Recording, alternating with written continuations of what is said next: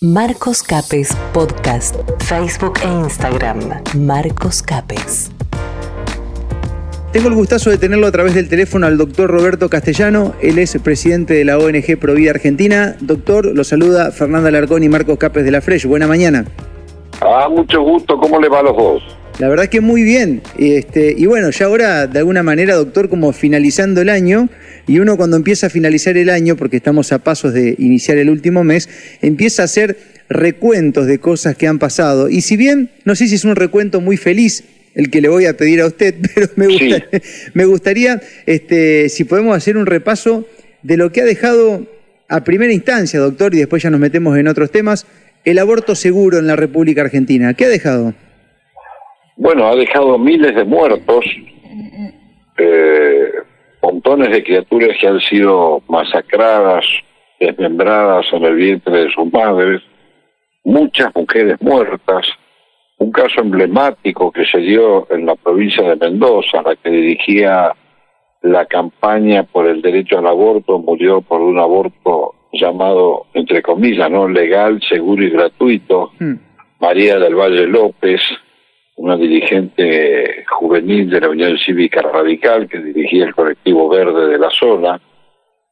Este, han muerto muchísimas mujeres desangradas, producto de las técnicas que utilizan para hacer los abortos. En fin, eh, y, vemos este, una total eh, actitud de avestruz por parte de los legisladores y de las legisladoras que mencionaron esa ley con el engaño al pueblo diciéndole que era para que no se produzcan más muertes de mujeres jóvenes por abortos clandestinos. Mm. Sin embargo, nadie se ha hecho absolutamente responsable de las leyes, de las atrocidades que han salido del Congreso.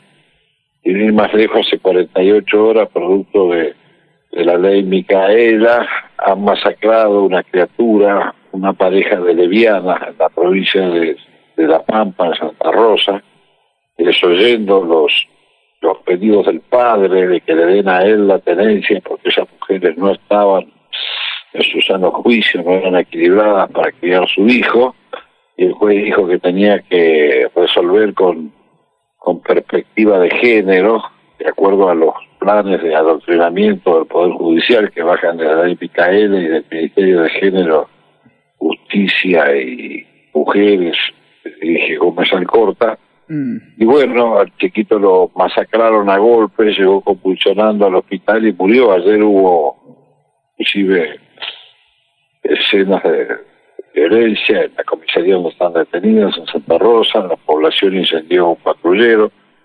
Y no hay ningún diputado, no hay ningún senador, nadie de los que votaron esa ley que salga a defenderla. Nadie dice nada, están todos debajo de la mesa y ahora de la puesta y va por otra que es la de la eutanasia, que la presentaba este Cornejo, el presidente de la Unión Cívica Radical. Hmm.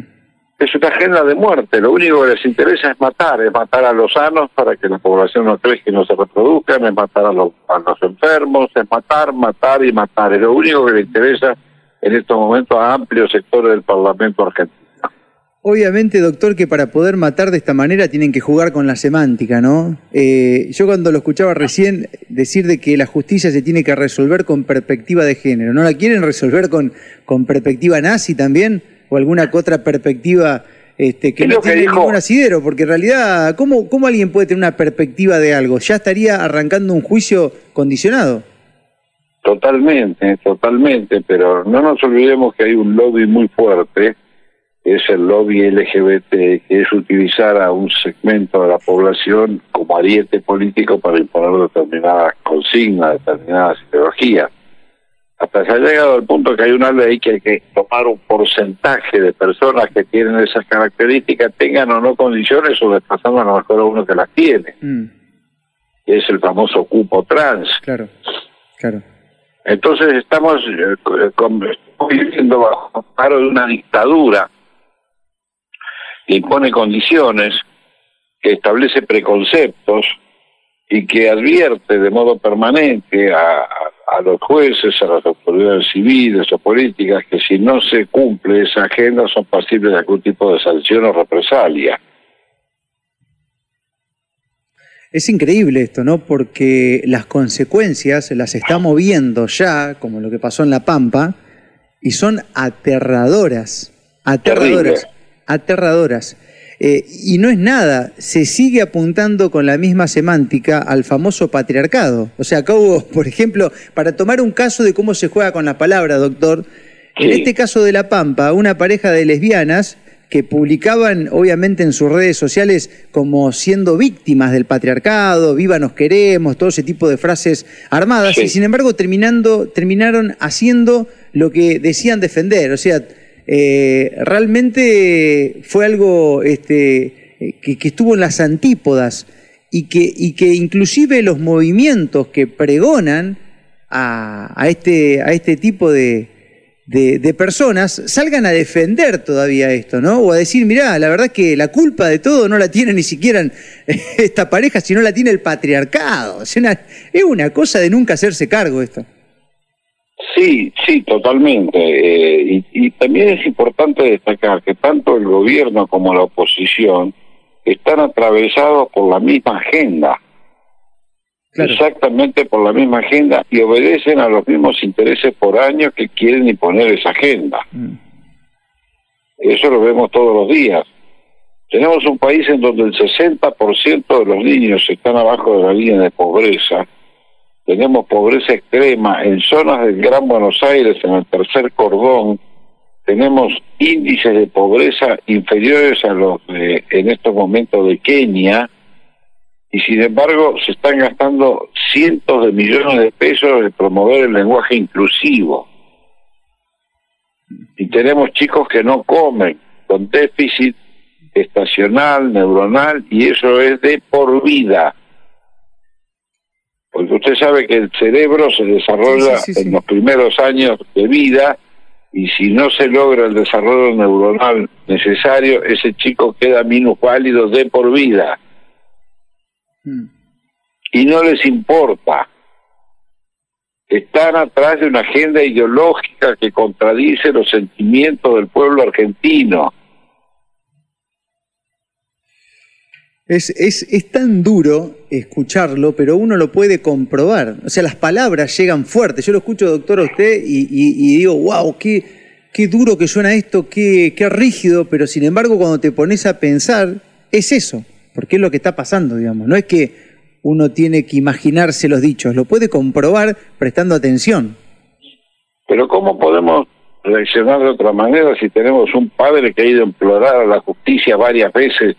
Que su hijo estaba en peligro de vida porque la madre y su, pareja eran un conjunto de lesbianas violentas que utilizaban drogas, que le pegaban, que el chico venía lastimado cuando lo tenía que ver él, hacía la denuncia y el juez le decía no, porque esto puede ser tomado, como que estoy en contra de los derechos de las personas con esas mm. características, hay que tener perspectiva de género, qué sé yo, y al final se lo entregaron muerto en un hospital porque entró convulsionando y destrozado por dentro por los golpes que le propinaban. Y nadie se hace responsable. ¿Dónde están los diputados? ¿Dónde está el INADI? ¿Dónde está la Secretaría de Derechos Humanos, el movimiento de mujeres, de género, de diversidad? Usted sabe que en estos momentos el presupuesto para esas imbecilidades es cuatro veces superior al presupuesto de defensa y tenemos en curso cuatro o cinco conflictos gravísimos en Argentina. La secesión territorial, con el, el mal movimiento, el mal llamado movimiento mapuche que se maneja desde Londres, que corta rutas, que ha producido homicidios, que quema edificios públicos, que en Chile también ha matado gente. Tenemos territorio nacional ocupado, como es el de las Islas Malvinas, tenemos una base china, tenemos un país inundado por droga que viene de, de Bolivia, por marihuana que viene de Paraguay, y no tenemos presupuesto, somos un país que lo han desarmado, le vendieron el portaaviones, sacaron el servicio militar obligatorio, no tiene submarinos, no tiene aviones de, ataque para defendernos, y estamos gastando dinero en la perspectiva de género, en el cupo trans, en el orgullo gay, en la marcha de esto pero la Argentina tiene que reaccionar y eso lo está haciendo en conjunto el gobierno y la oposición. ¿Usted, doctor, no cree que el aprendizaje está directamente ligado a veces al sufrimiento? Es decir, lamentablemente muchas personas y nosotros que somos comunicadores y que leemos las noticias como las que estábamos hablando hace un rato, lo que pasó en La Pampa, lamentablemente son cosas que, lo digo con dolor a esto, parecería que tienen que pasar para que nos empecemos a dar cuenta, o en su defecto, que la verdad siempre termina exponiéndose, es decir, no se puede sostener una mentira este, por mucho tiempo y que al mismo tiempo hay paradigmas que por más financiamiento que tengan a la hora de ser difundidos, terminan revelándose en cuanto a la mentira que son. Eh, ¿No hay una cuota de esperanza en ese sentido? ¿Cómo lo ve usted, doctor? Bueno, eso es lo que decía Hegel, cuando las cosas van mal, en algún sentido van bien, pero lo que pasa es que si un edificio empieza a tener rajaduras por todos lados, usted no hace nada, algún día se desploma. Se va a desplomar, sí, claro. Y a lo mejor es lo que está haciendo falta, que se desplome para volver a construir otro. Y Es duro, ¿eh? Porque que- quizás, quizás los pueblos que han surgido, resurgido de la... Imagínense que nosotros, ¿dónde estábamos nosotros en el 45 y dónde estaba Japón después de Hiroshima y Nagasaki? Y Japón, este, 15 años después, 20 años después, era una potencia y nosotros, mire lo que somos hoy en día. Mm. Sí, sí, está claro. Eh, doctor, bueno, yo quisiera este, que usted utilice estos últimos momentos de charla para dar un mensaje final este, de todo lo que ha visto este año, algún mensaje también a las personas que están escuchando la radio ahora, que son de todo el país, las personas Sí. que nos siguen. Este, no sé, lo, lo- lo que usted quiera, eh, pero me imagino que más allá de, de lo duro de la realidad, eh, tendría que haber algún mensaje de, de cosas por hacer, ¿no? Sí, por supuesto, lo que, lo que tiene que hacer la población sana del país es seguir eh, luchando para que pueda haber una Argentina realmente que contenga todo con justicia, con trabajo, con seguridad, que se deje de lado esta agenda perversa que destruye la vida, que destruye la familia, que destruye los vínculos naturales que tienen que existir en- entre el hombre y la mujer, que es este feminismo perverso, que es una dialéctica de enfrentamiento y de odio de la mujer hacia el varón, que todo esto está fomentado de afuera porque lo que se busca es que la Argentina no crezca poblacionalmente, no utilice sus recursos naturales, y quede como una reserva de producción de materias primas para los grandes centros desarrollados del planeta, que tenga en cuenta que esta agenda colonial de dominación y de explotación la, la llevan adelante por igual tanto el Frente de Todos como Cambiemos y algunos gobiernos provinciales. Y que la única manera de salir adelante es si volvemos a nuestras raíces, a nuestros héroes, a nuestro pasado, a nuestras banderas, a los principios básicos de unión y de libertad, porque si no, no tiene salida la Argentina. Doctor, eh, habrá que, que estar al tanto de la conexión que haga el pueblo argentino con su alma, ¿no? En este, en este presente. Creo que eh, la salida viene por ahí, quizás eso nos conecta a las raíces, ¿no? Que fueron de libertad en estos tiempos, de libertad y de respeto. Yo no dejo de tener esperanzas, de hecho creo que usted las tiene también, pues si no, no estaría ocupando el lugar que ocupa y nosotros tampoco estaríamos ocupando el lugar que ocupamos acá, ¿no? Eh, así que a seguirla. Por supuesto, por supuesto, por supuesto, porque esto está fomentado. No es casual que el presidente reciba un, a un deficiente mental como ese, ese elegante, teniendo tantos conjuntos buenos, tantos cantantes, tanta gente meritoria. tanta- Hay una agenda de imbecilización, Eh, de, de dominación del pueblo argentino, de hostigamiento cultural, de aplastarlo para poder gobernarlo, poder dominarlo. Está claro eso, está clarísimo. ¿Sabe lo, lo que creo que va a pasar, doctor? Es que habrá mucha gente que caerá en este engaño, ¿no? Sin lugar a dudas. Pero también aquellos que logren escapar, será un remanente tan potente que creo que eh, en algún sentido tendrán la guía para elevar a muchos al siguiente nivel. Dios te oiga, Marcos. Eh, lo siento así. Eh, así que bueno, eh, ojalá, ojalá, este, y si no, doctor, eh, disfrutaremos de esta batalla, ¿no? Y, y nos iremos tranquilos de haber dado todo. Sí, señor, sí, señor, porque a nosotros este, nos piden la batalla, no el resultado. Exactamente, ahí está. Mirá qué bueno eso. Hermoso, me encantó. Nos piden la batalla, no el resultado. Buenísimo. Ya lo convierto en un tuit. Bueno. Doctor, le mando un abrazo grande, gracias por los minutos, como siempre cada vez que lo solicitamos para, para hablar de estas cosas que son horribles, pero en algún momento lo voy a llamar para seguramente una buena noticia que vamos a tener por delante. bueno, muchas gracias a usted y lo felicito por el programa. Gracias, doctor. Hasta luego.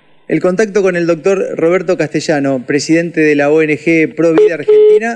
Fer, bájeme el pote, le estoy haciendo seña, pero bueno, ahí está.